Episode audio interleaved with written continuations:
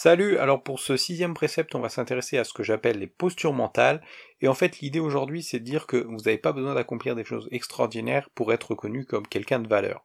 Parce qu'en fait, la plupart des défis que vous aurez affrontés pour devenir l'un des membres les plus compétitifs de votre tribu sont pas aussi complexes que vous l'imaginez. Pour moi, tout commence au niveau de vos postures mentales.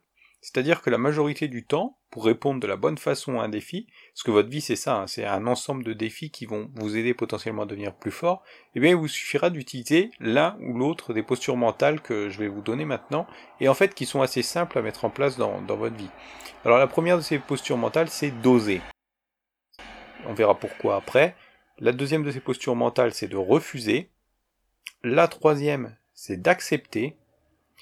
La quatrième, c'est de donner. La cinquième, c'est de créer. La sixième, c'est de dépasser. La septième, c'est d'anticiper.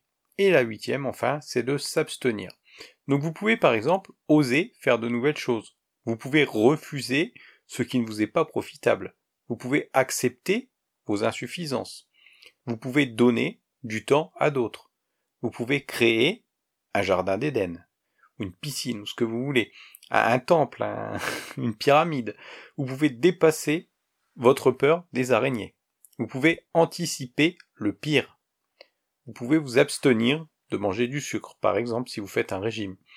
Donc ce que vous pouvez mettre derrière des mots comme oser, refuser, euh, donner, créer, dépasser, anticiper et s'abstenir ne dépend que de vous.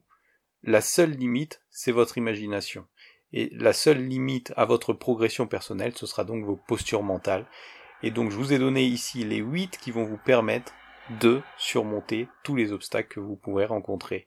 Voilà, c'est tout pour aujourd'hui. J'espère que donc cette nouvelle capsule dans, dans cette newsletter vous a plu. Et puis bah, je vous donne rendez-vous demain pour la suivante. Allez, salut